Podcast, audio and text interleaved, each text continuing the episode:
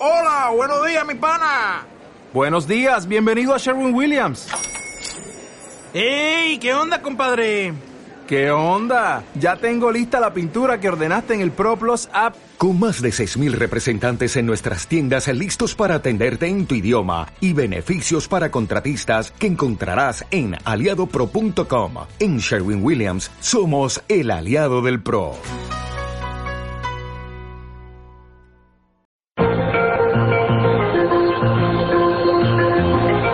Milenio 3, en la cadena Ser, con Iker Jiménez.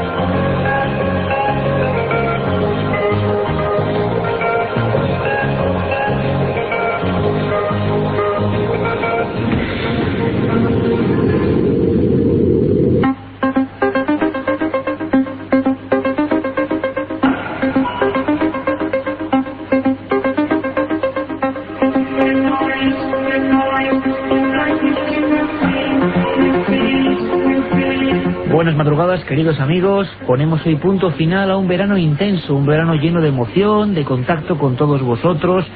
Y como es lógico, mm, iba a decir mañana, es que dentro apenas de unas horas, nueva programación en la cadena SER, nueva temporada, nuevas ilusiones. Hay que echar la vista atrás y hacer un resumen, y lo vamos a hacer la mejor compañía, en la vuestra, desde aquí, desde el estudio 1 de la cadena SER.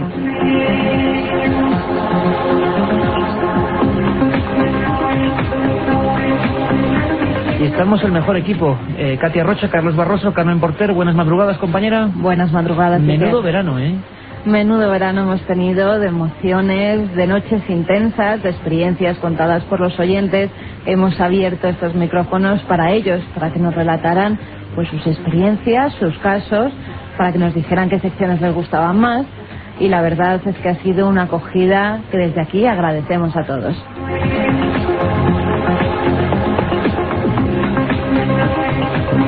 Con este sonido que nos pone la perla garitana, nuestro compañero Geray Martínez, Lázaro y Corredera, Homo Digitalis, una canción clásica ya en estas madrugadas. Vamos a ir adentrándonos en un mundo lleno de misterios, lleno de casos, porque sinceramente os lo digo a todos, cuando hemos intentado resumir, cuando hemos intentado coger los mejores trozos, documentos, archivos del pasado, de lo que han sido tan solo tres meses muy intensos, nos hemos quedado francamente alucinados. Cuántas cosas, cuántas historias, cuántos personajes, cuántas verdades, cuántos enigmas, cuántos casos que luego fueron fraudulentos y que los descubrimos aquí y han pasado por Milenio 3. Esta noche, esta madrugada, la última de este verano, es un momento para reencontrarnos con todo ese pasado. Y Carmen, muy importante, si te parece vamos a ir combinando lo que han sido los mejores, no los mejores programas, porque todos lo son, eh, algunos de los documentos importantes que al menos han causado expectación en la gente, con los mails y cartas. ¿Quieres que demos eh, las direcciones, la gran barrena de direcciones que tenemos para que todos tomen papel y boli, aunque ya la mayoría se la saben? Fenomenal, pero volvemos a darlas, pues si acaso hay algún despistadillo que no ha cogido lápiz y papel, que vayan ahora mismo, lo cojan y apunten. Si quieren contactar con nosotros a través de internet, hay un correo electrónico que es milenio3 con número arroba cadenaser.com. Milenio3 arroba cadenaser.com. ¿Que lo suyo son las cartas? Pues entonces Tenemos muchas. Escríbanos, sí, que daremos buena cuenta de ellas ahora. Escríbanos a Gran Vía número 32, octava planta, 28013 de Madrid, a la atención de Milenio 3.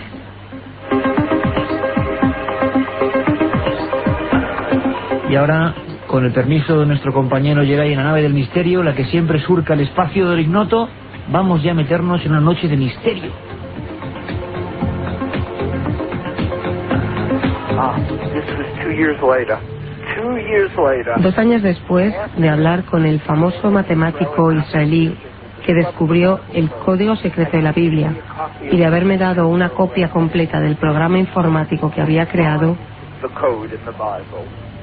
entonces comprobé que el nombre del primer ministro israelí, Isaac Rabin, aparecía codificado en la Biblia y cruzando su nombre, como en un crucigrama, las palabras asesino que asesinará. Me dejó impactado y fui a Israel para reunirme con el amigo más cercano del primer ministro.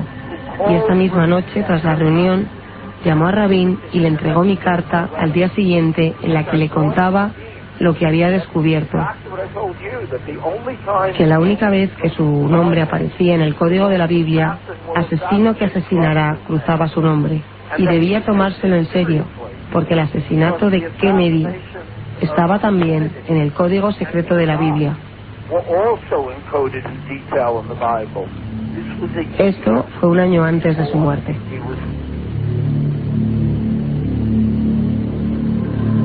Pues escuchabais a nuestra compañera Katia Rocha mm, traduciendo al periodista mm, del Washington Post, Michael Drosnin, autor de ese bestseller mundial, El Código Secreto de la Biblia. Menudo follón, menuda repercusión, ningún programa yo creo que ha superado mm, la tensión que se vivió eh, allá por los inicios del mes de julio, cuando Drosnin, en la única entrevista concedida en España, nos hablaba de esos descubrimientos asombrosos, Carmen. Un programa informático que vamos a decir que conjunta la Biblia en una serie de líneas de letras, las ordena como una sopa de letras y ahí aparecen claves, aparecen cosas tan sorprendentes como lo que Drosnin contaba. Eh, el asesinato de Isaac Rabin, cosas relativas al futuro, cosas muy apocalípticas para el 2006. El programa de más impacto del verano, sin duda, ¿no?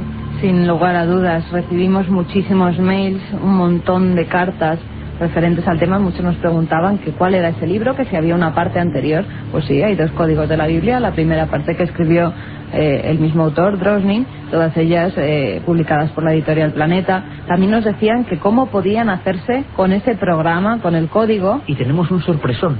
Efectivamente, muchos nos han pedido, oye, ¿por qué no me hacéis llegar? Y es que Javier Sierra, el director de la revista Más Allá, propuso un reto. Cualquier matemático que nos estuviera escuchando, le proporcionaríamos el programa para ver si él puede encontrar algún fraude o algún pues, algo algún error en ese código que diga que lo que hay en la Biblia no tiene nada que ver con lo que dice el código. Y la verdad es que empezó una maniobra que ha acabado con un programa que vamos a eh, regalar entre nuestros amigos dentro de no muchas semanas, cuando esté perfilado y terminado, el programa del Código Secreto de la Biblia. Un programa que qué es lo que hace, cómo podemos entendernos para quien no escucha ese programa. Bueno, imaginaros la Biblia se decía realmente que la primera eh, versión, la real, eh, la directa de la divinidad o dictada por la divinidad, eh, no tenía espacios entre las palabras, eran caracteres unidos. Este programa, por ejemplo, si pusiéramos Milenio 3 en el ordenador no saldría absolutamente nada, no tiene sentido. Pero Eliyahu Rips, de la Universidad Hebrea de Jerusalén, un non informático, vio que este programa buscaba algunas palabras y trazaba paralelismos. Nos quedamos asombrados cuando salía, por ejemplo, Nueva York y Torres Gemelas, cuando salía, por ejemplo, Isaac Rabin, como nos contaba Michael Drosnin, y Asesino que asesinará. Eh, salían un montón de paralelismos asombrosos, palabras que se cruzaban en el mismo trozo de la Biblia, escritas en hebreo. Y, Carmen, al final de septiembre tendremos aquí ese programa eh, e incluso vamos a hacer una experiencia pionera.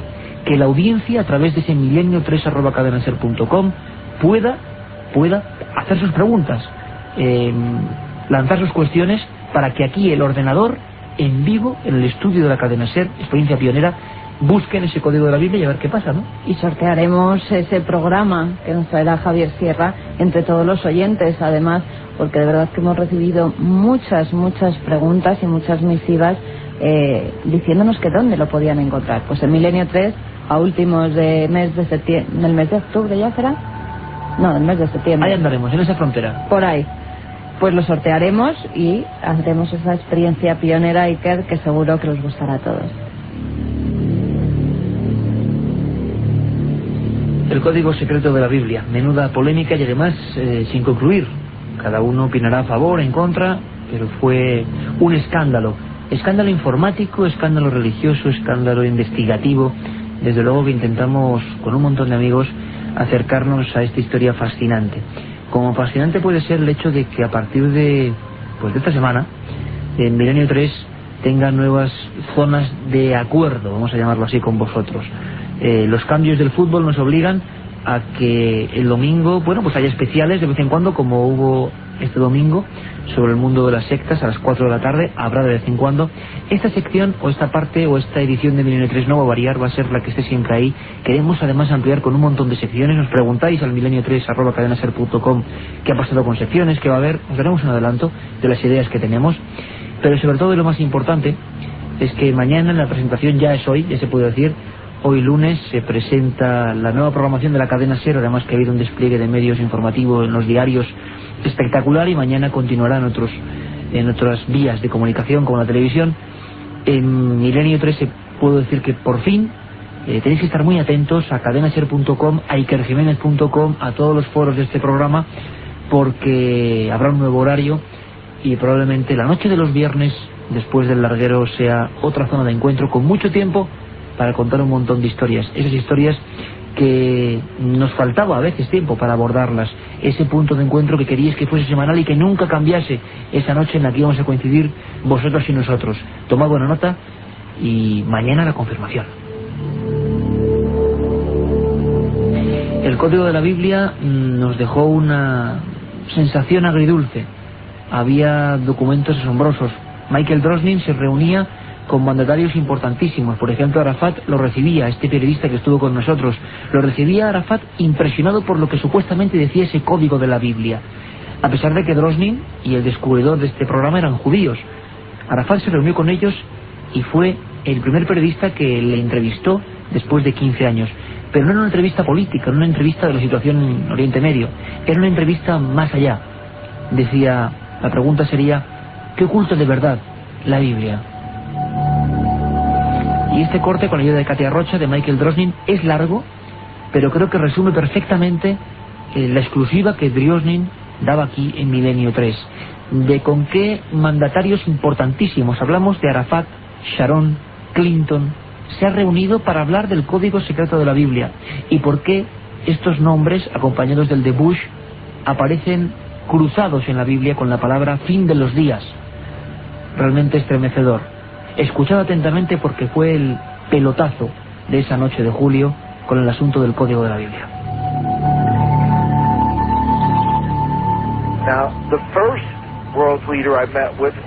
El primer líder con el que me reuní fue el sucesor de Isaac Rabin, Simón Pérez.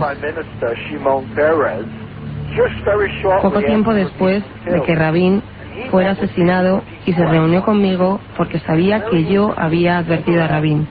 Y muy interesante fue que nunca preguntó lo que el código decía sobre él, que por otra parte habría sido lo normal. Él solo quería saber qué decía sobre Israel.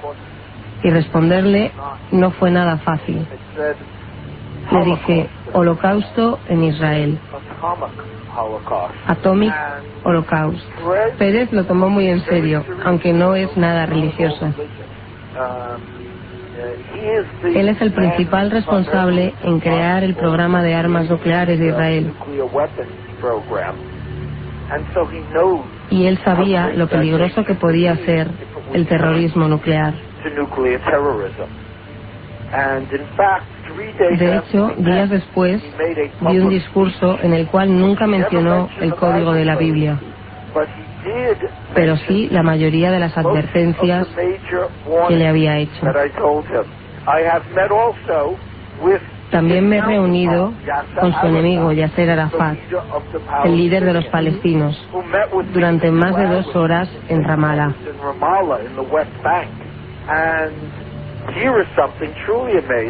Había algo realmente increíble.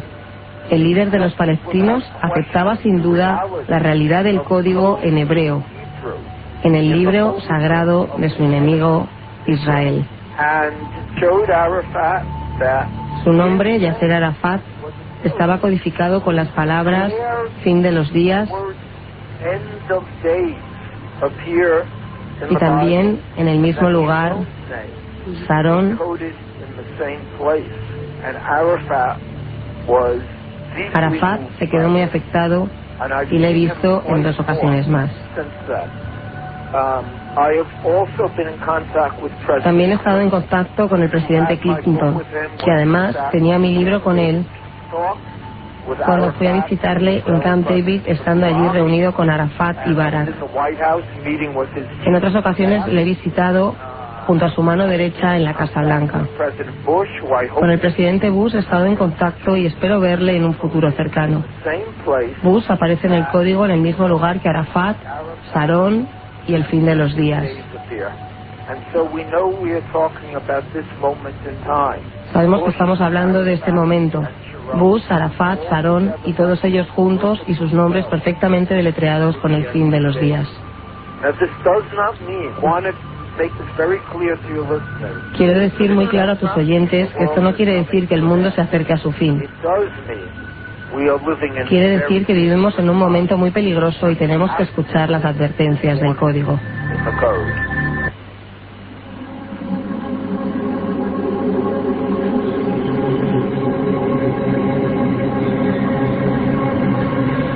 2006, esa era la fecha que, según parece dice el código, en torno al fin de los días.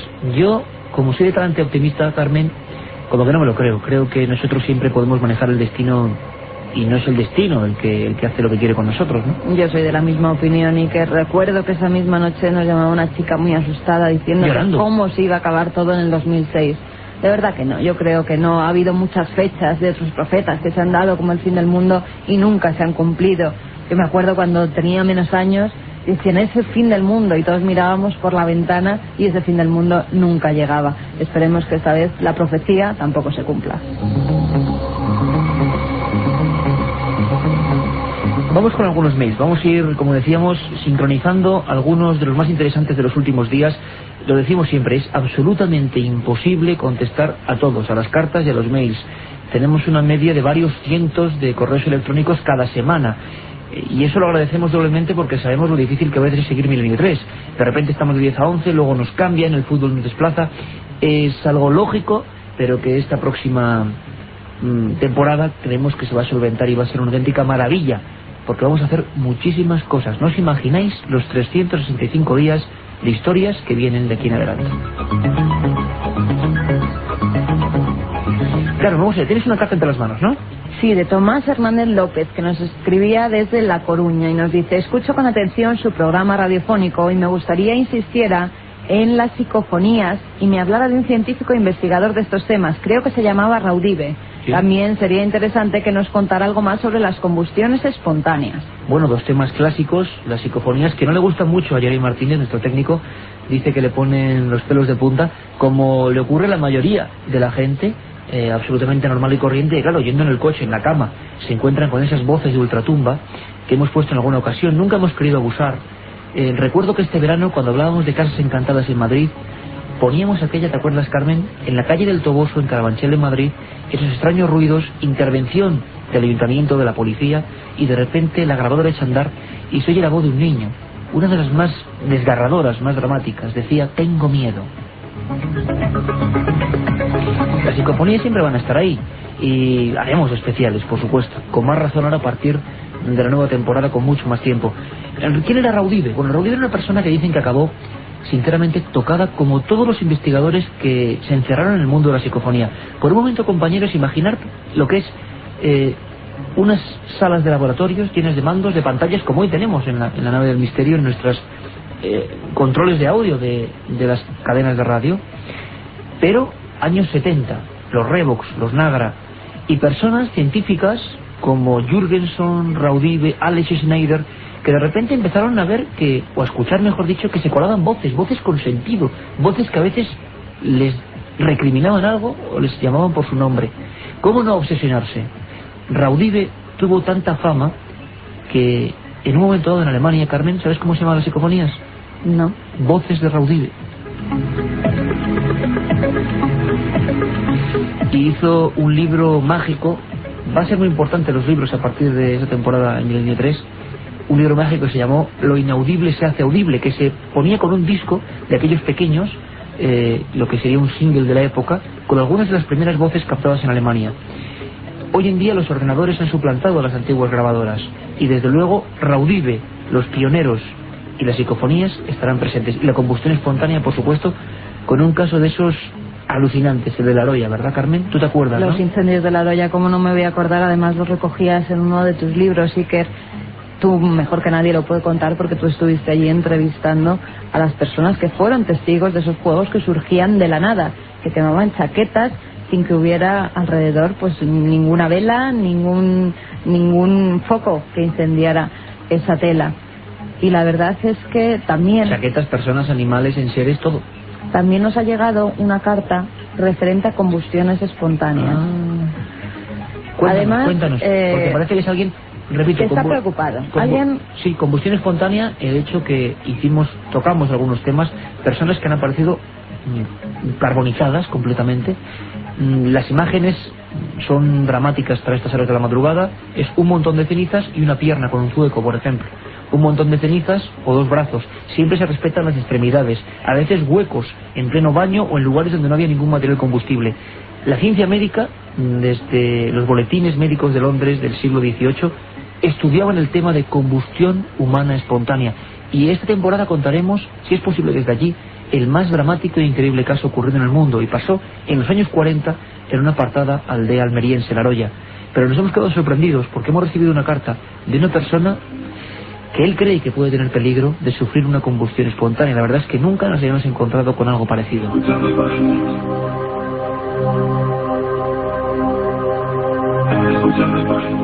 Se llama Rafael y nos escribe desde Valencia. Dice que desde muy pequeño ha sufrido grandes cambios de temperatura corporal y que una vez con 8 o 9 años en el río de su pueblo le pasó una cosa curiosa. Durante unos segundos su cuerpo empezó a calentarse. Pasado ese tiempo empezó a salir humo blanco como, como vapor de todo su cuerpo. Se asustó y se echó al agua. Nada más tomar contacto con mi cuerpo, dice Rafa, mi cuerpo con el agua, todo volvió a la normalidad. Y eso en verano. Además dice que, bueno, que también un punto jocoso que ponerle a este problema que él dice que tiene es que en, en invierno su novia se acerca mucho en la cama porque está calentito, pero en verano no se quiere ni acercar a él.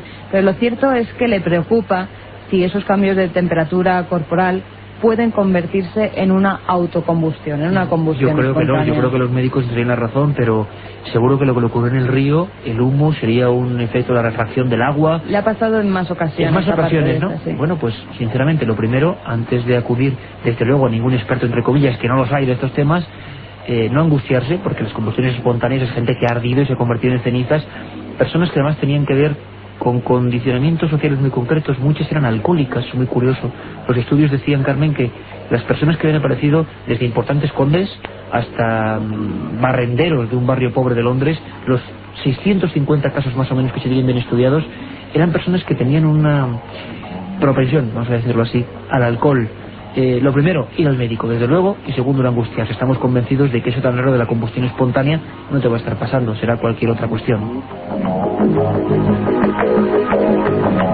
Y si te parece, recordamos con este documento, con esta introducción, eh, a mí me impresionó mucho, volvíamos de La Coruña al principio del verano, y leíamos en el País Semanal dos reportajes, además muy curioso, coincidían. Uno era sobre los macabros rituales, asesinatos de Ciudad Juárez, 300 y pico mujeres muertas en los últimos años, un programa que fue desgarrador, mujeres que aparecen en los túmulos del desierto, a veces una prenda íntima, luego una mano, luego una cabellera, rituales en el México profundo, en la frontera, 300 mujeres muertas en los últimos años. Pero todo coincidía, nunca nada es casualidad, con un hallazgo misterioso, un hallazgo en el subsuelo de México Distrito Federal. Antes de escuchar este corte, yo os pediría a todos que nos imaginemos al típico arqueólogo que en julio de este año, con su maza, está entrando por las viejas paredes subterráneas de la catedral. ¿Qué es lo que se encontró? Escuchad.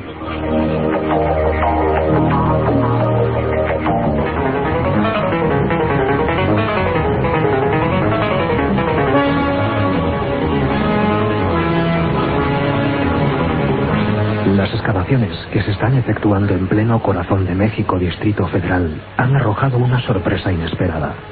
Bajo los suelos que separan el Palacio Presidencial y la Catedral han empezado a surgir miles de cráneos y piezas óseas. Son sacrificados de tiempos remotos.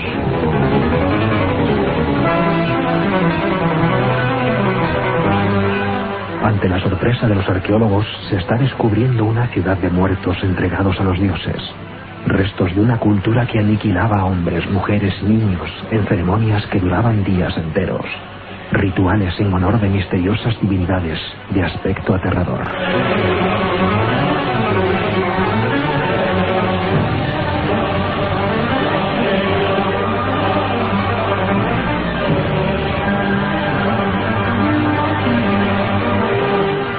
Los excavadores se han encontrado con una tremenda sorpresa.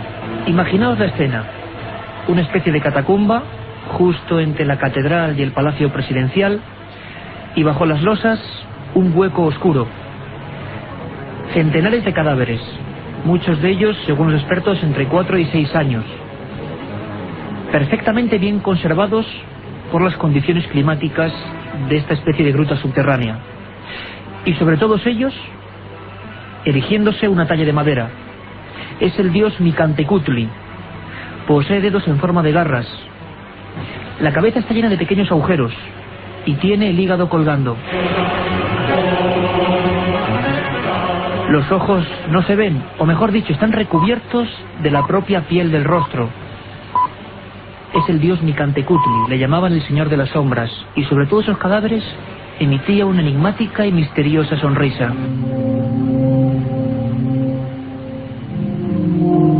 La otra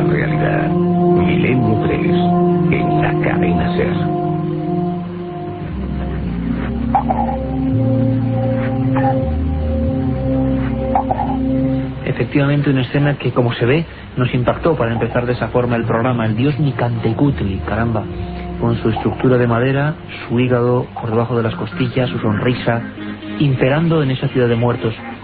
Sin embargo, fue rotundo observar que se siguen haciendo sacrificios miles de años después, ¿no, Carmen? La verdad es que sí, es que fue un programa muy duro, que me acuerdo algunas de las entrevistas que pudimos realizar, como Esther Chávez, que tenía pues, una asociación, se llamaba Casa Amiga, para dar algún tipo de cobijo, de ayuda a todas esas familias que habían perdido a una de sus hijas, a una de sus hermanas. Ella me contaba que iban todos los fines de semana, se reunía con otras cuantas mujeres, se llamaban las mujeres de negro, iban completamente enlutadas por, por recorriendo el desierto para ver qué cuerpos, cuántos cuerpos hallaban en ese fin de semana. Eran muchos los que ya se habían encontrado, tú antes lo has dicho, una mano que sobresalía, una prenda íntima que les hace excavar un poco y encontrarse con el cadáver. Una cosa curiosa y que nos hizo pensar en un principio en un ritual es que la mayoría de las chicas halladas muertas tenían el pecho derecho completamente seccionado. Ella decía que era tremendo ver esas escenas y que nadie en Ciudad Juárez, ni la justicia ni los políticos, estuvieran haciendo nada ante tantos eh, asesinatos y tantas desapariciones, porque los asesinatos probados son 350, pero hay más de 2.000 desaparecidas, Iker. ¿Te parece que escuchemos a Esther Chávez Cano? Fenomenal. Las chicas, eh, las jovencitas que aparecen muertas, se encuentran en terrenos baldíos, en el desierto, en zonas muy alejadas, y son muy jóvenes, y son violadas, son torturadas, en algunos- muchos casos mutiladas, y esto es diferente a otro tipo de crimen. Eh, se les eh, eh, cercena el seno derecho y a mordidas el pezón izquierdo, que eso es brutal, ¿no? Y aparentemente esto se los hacen en vida. Estos son actos eh, que no hay palabras para describir esa brutalidad, esa inhumanización. No, no, yo no sé cómo las madres de estas criaturas pueden seguir viviendo recordando las últimas horas de angustia de sus hijas, ¿no? Yo creo que la muerte fue la salvación para ellas para descansar. Un viaje en busca del misterio. Milenio 3. En la Ser. Una historia muy dura, que además luego hay que decirlo, tuvo gran repercusión a raíz del reportaje del país y también después de los protagonistas que estuvieron. Estuvieron Judith Torrea hoy, la periodista del país que llevaba cinco años en Texas y Ciudad Juárez investigando estos hechos. Estuvo con nosotros Esther Chávez Cano, estuvo con nosotros Oscar Maínez, el forense que incluso se puede decir que huyó como alma que lleva el diablo porque veía que ahí había una extraña trampa entre narcosatánicos, traficantes, rituales, asesinos en serie. Eh, yo me quedo con una frase de Robert K. Ressler, el más famoso investigador de crímenes en serie del mundo, del FBI, que llamó a Ciudad Juárez eh, una dimensión desconocida. Y él decía que ni con varios Colt del 45 se atrevería a pasar aquella zona del desierto. Vamos con más mails, Carmen, ¿te parece? Fenomenal. Raúl Ballesteros nos dice, hola Iker y saludos para todo tu equipo. Me gustaría saber con exactitud la fecha de salida de un libro del que habláis en el programa del domingo 24 de agosto, sobre el interés de Hitler y los nazis, sobre el tema de los objetos místicos, que como se titulaba ese libro, que quién era ese autor y que cuál era la editorial. Bueno, pues hay que tomar muy buena nota. El enigma nazi de José Lesta, un sensacional investigador. que ha hecho un trabajo de verdad. Bueno, hay que leerlo, hay que leerlo. Lo vamos a tener aquí a José Lesta. Nos va a contar con documentos historias por qué, por ejemplo, Hitler perseguía unos objetos de poder, qué hacían los nazis y las SS persiguiendo, por ejemplo, en Canarias, reductos que según ellos llevaban a ciudades subterráneas como Agartha, por qué perseguían el Santo Grial, por qué Hitler uno de sus primeros mandatos era conseguir del Vaticano, fuese como fuese, la lanza de Longinos, con la que supuestamente fue atravesado el pecho de Jesús. Tantos enigmas, ¿verdad? El enigma nazi. Tomad buena nota, el archivo del misterio, editorial Edad.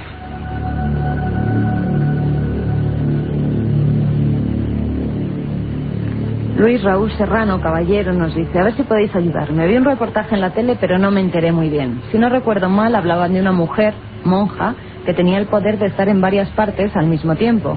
Incluso cuando los primeros hombres llegaron a América, encontraron que los indígenas ya conocían el símbolo de la cruz y les dijeron que una mujer se lo había enseñado. Me gustaría que me hablarais sobre eso. Mejor contesta tú, porque tú Eres la experta en misterios de la iglesia, se llama tu obra publicada por edad, con enorme éxito además hay que decirlo. Hicimos un par de especiales sobre enigmas de la iglesia, ahora estamos ya en enigmas de la historia, código de la Biblia, sacrificios aztecas, seguiremos por esa línea, pero desde luego hablamos un poquito antes del verano, exorcismos, místicos, Fátima, estigmatizados, y hablamos de Ágreda, ¿verdad? La monja de Ágreda. Luis está refiriendo a Sor María Jesús de Ágreda, esa monja que tenía el poder de bilocarse, es decir, de estar en dos sitios al mismo tiempo, en el mismo minuto, en el mismo segundo.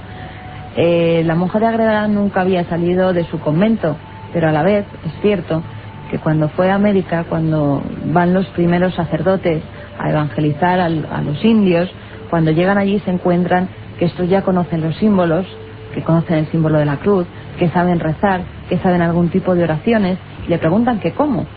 Ellos dicen que hay una señora vestida de azul, tierras. Le enseñan varias fotografías porque ya eh, la monja de Agreda era conocida en España. Además mantenía muy buena, muy buena relación, se carteaba con el monarca y ya se decía que era santa. O sea, ya se rumoreaba por España que esta mujer se salía de lo normal.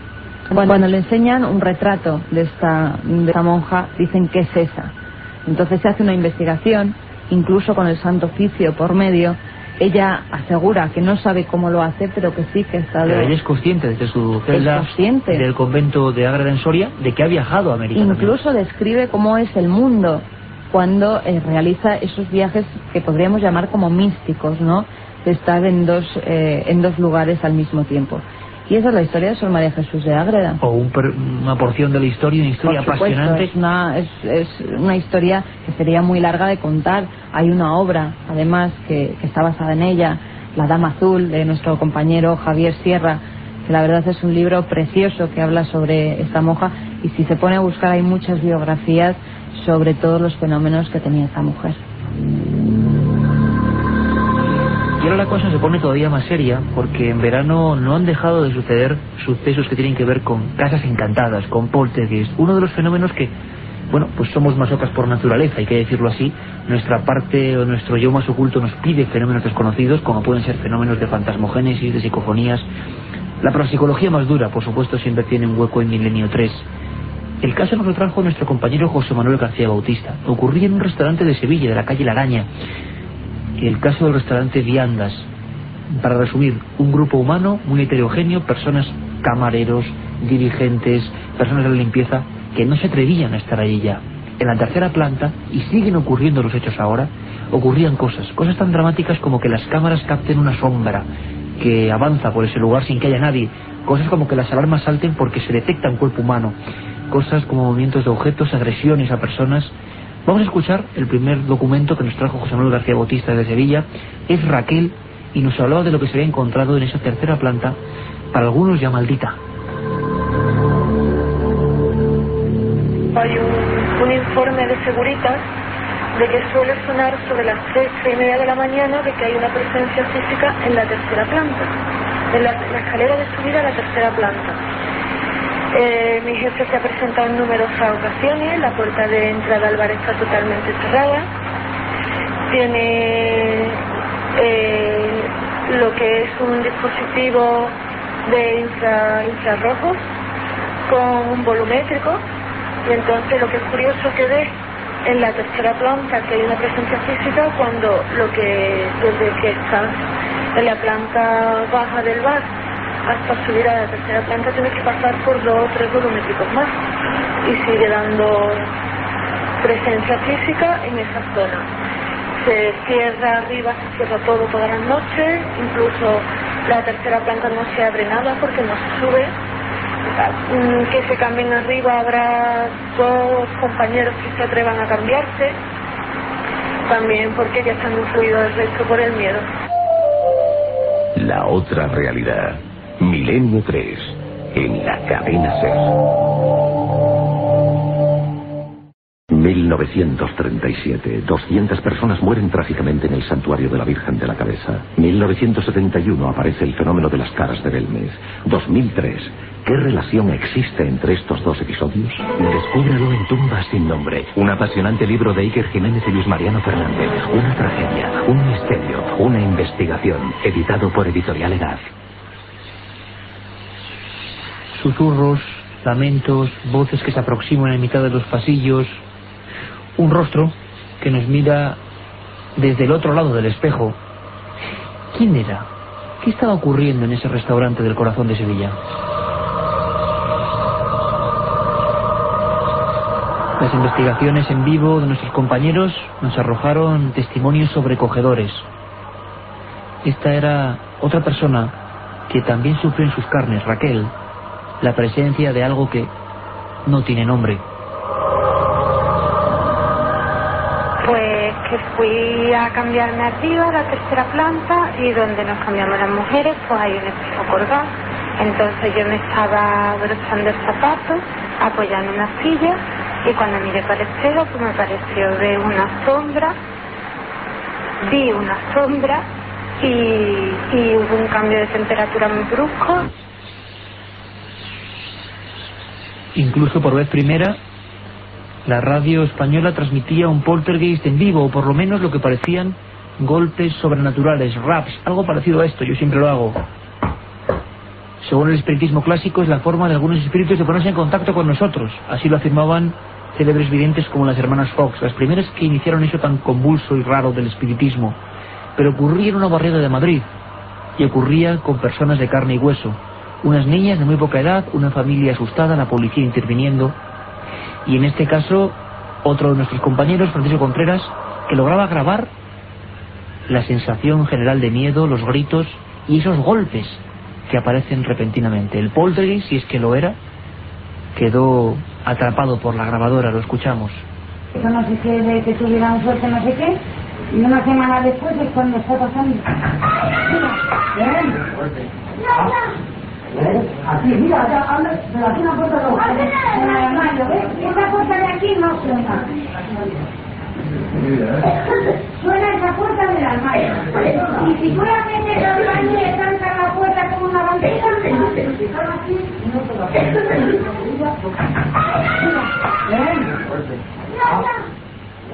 Aquí, mira, ya, habla. La otra realidad. Fenómenos extraños. Misterios sin resolver. Milenio 3. En la SER.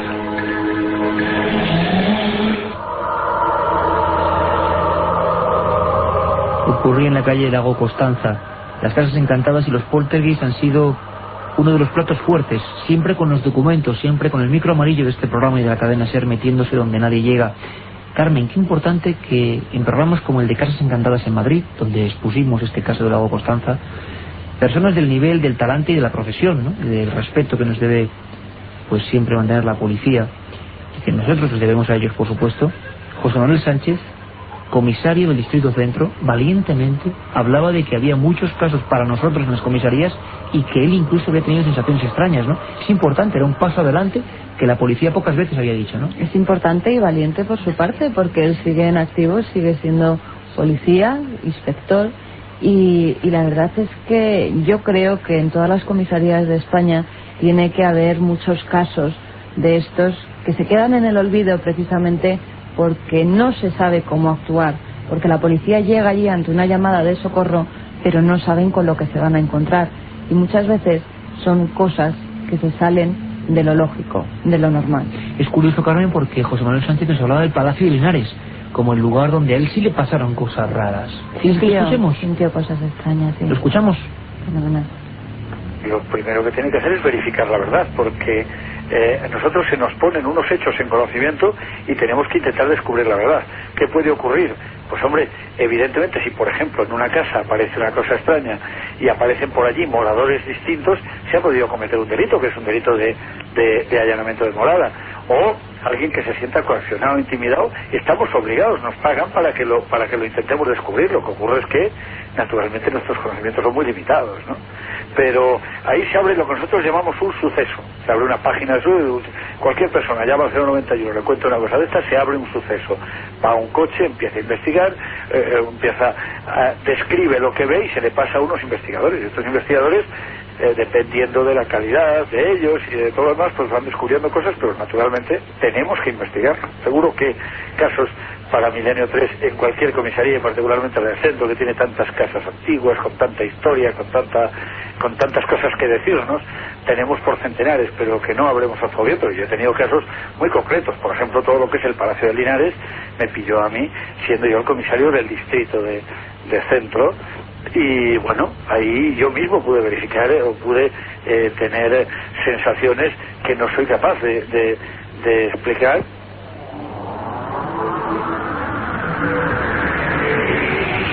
Pues ni más ni menos, José Manuel Sánchez, comisario Distrito Centro, y hablando de que hay muchos casos pendientes en las comisarías. Ojalá los descubramos con ellos poco a poco. El periodismo y en este caso la investigación policial se conjuntan para saber qué hay más allá, al otro lado, o por lo menos en nuestro paralelo. Más mails, Carmen, vamos a ver qué nos preguntaban, porque incluso había personajes que nos pueden sonar, pues casi, bueno, dignos solo del mundo del celuloide, pero que tienen verdadero misterio en su origen. Cuéntanos. Nos escribía José Alba D'Alejo García y nos dice, existe una misteriosa y hasta oculta muerte de la que aún se especula, y es la del famoso actor y especialista de artes marciales, mm, Bruce Aaron Lee, y la de su hijo, también actor y más reciente muerte, a la misma edad que su padre, 33 años. ¿Qué ocurre? ¿Por qué hay tanto silencio en torno a la muerte de los Lee? Claro, los Lee, tú lo has dicho, porque uno es el famoso Bruce Lee, a pesar de que también se llama Aaron, lo has dicho bien el, el nombre, y el otro el hijo. Eh, una saga maldita que dicen que viene de más atrás. Antepasados de Bruce Lee también tenían muertes extrañas. Eh, la vida de este hombre es asombrosa. Creo que en estos días se presenta una biografía sobre Bruce Lee. El misterio de cómo murió apareció en una cama. Unos decían que con una sobredosis, nunca se pudo demostrar. La autopsia fue absolutamente una casa de locos. Lo cierto es que ese hombre era mágico. Ese hombre popularizó las artes marciales en el mundo y sobre todo es cierto no es leyenda urbana, esos golpes que él daba que la cámara no podía registrar. Era más rápida su pierna o su brazo que el ojo de la cámara. Nunca será superado Bruce Lee. ¿Por qué? ¿Quién era? ¿Qué ocultaba? Muchos hablan incluso de extrañas amistades en el círculo de la masonería y lo oculto. ¿Fue esa la motivación de su extraño fin? Quizá nunca lo sabremos.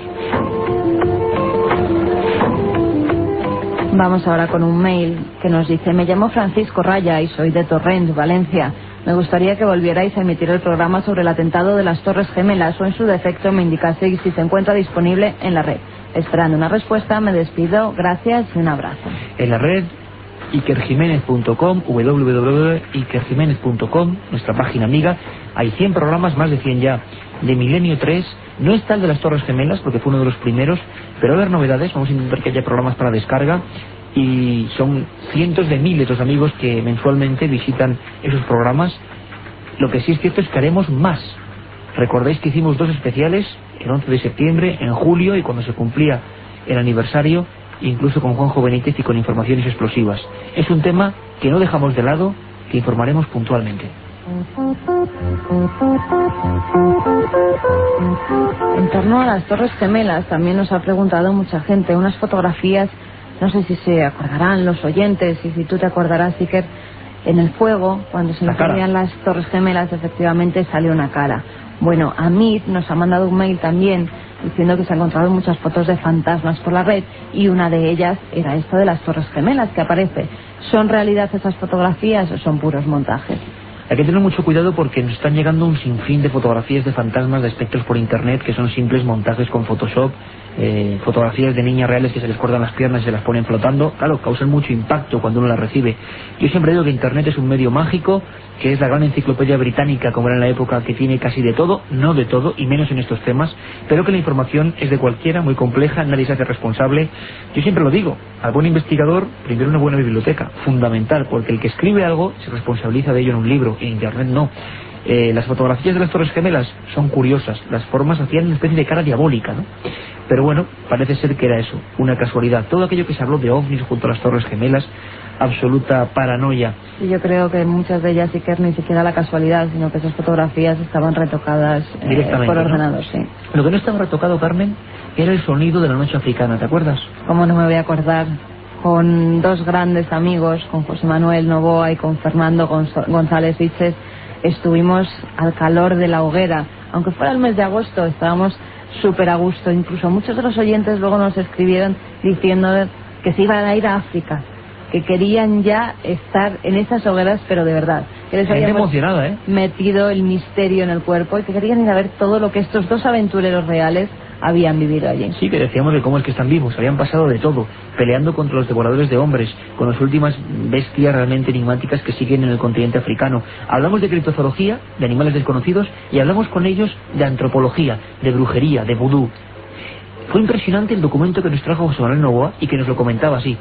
Eh, con documentos, con sonidos de la selva, encendimos una hoguera en este estudio 1 de la cadena SER, nos pusimos todos alrededor de ella, eh, brindamos con whisky, hay que decirlo, porque se hace así con los Masai en África, y nos sentimos todos en lo más profundo de ese continente maravilloso. Y de repente José Manuel Novoa, el único hombre blanco que se ha metido en la secta del Buetí, nos hablaba de un extraño brujo. Y lo que es más, escuchábamos en pleno trance a ese brujo.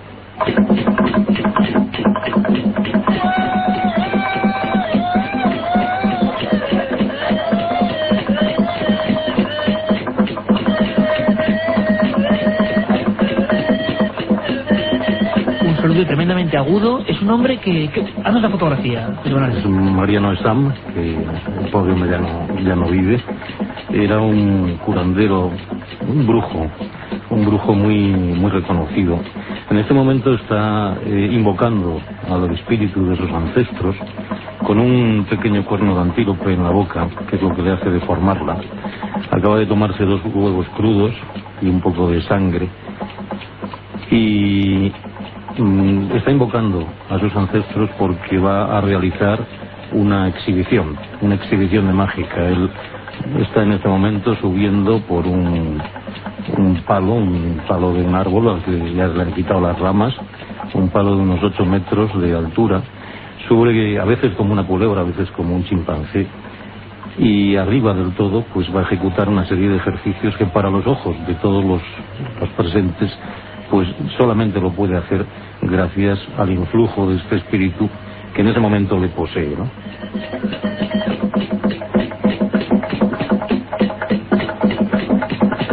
Un programa que se sumerge en el otro lado de la realidad. Milenio 3, con Iker Jiménez y todo su equipo en la SER.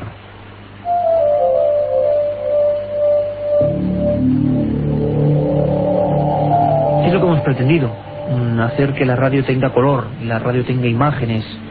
Como lo he explicado, verdad? José Manuel Novoa, antropólogo, periodista, explorador. Y lo veíamos a ese hombre con el ebú, esa especie de, de maldición y de bendición que tienen algunos brujos y que tienen que alimentar con sangre humana.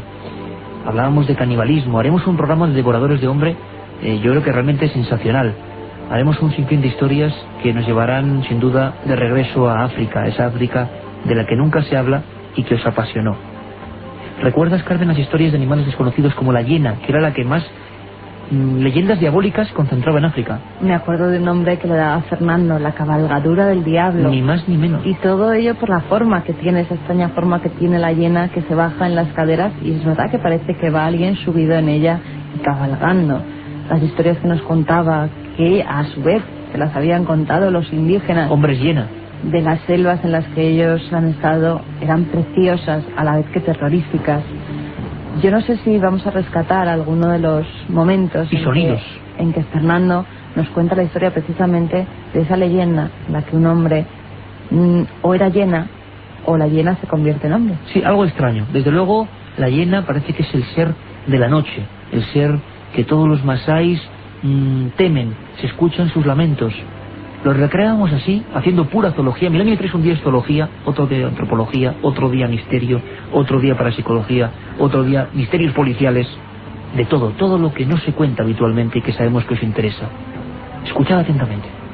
Lo que quería es que les vibrara de una hiena que venía todas las noches y, y devoraba eh, una o dos cabras que Una era hiena. Una Una, hiena. hiena que además tiene también muy mala fama. muy mala fama de, de la hiena ¿Cómo, cómo les llaman? ¿Cómo les llaman las hienas? Que ahora mismo todos Ah. tenemos la- el dibujo de la hiena seguro y ¿cómo les llaman? Allí le llaman la cabalgadura del diablo, porque sabes que tienen las caderas muy bajas y parece que efectivamente llevan un peso en la espalda. Ellos dicen que es el diablo, pero además dicen que es generalmente las brujas se transforman en hienas y una una de las ellas te dicen que si quieres saber realmente si una hiena es una bruja o no, que, que es bastante común que por la noche africana haya brujas andando en forma de hiena, tienes que cogerla y mirarla bien porque en la nuca tiene una, una segunda boca, que es una cosa bastante interesante. Las hienas que además, ahora vamos a escuchar la historia, Fernando, pero las hienas que en plena noche en África suenan así.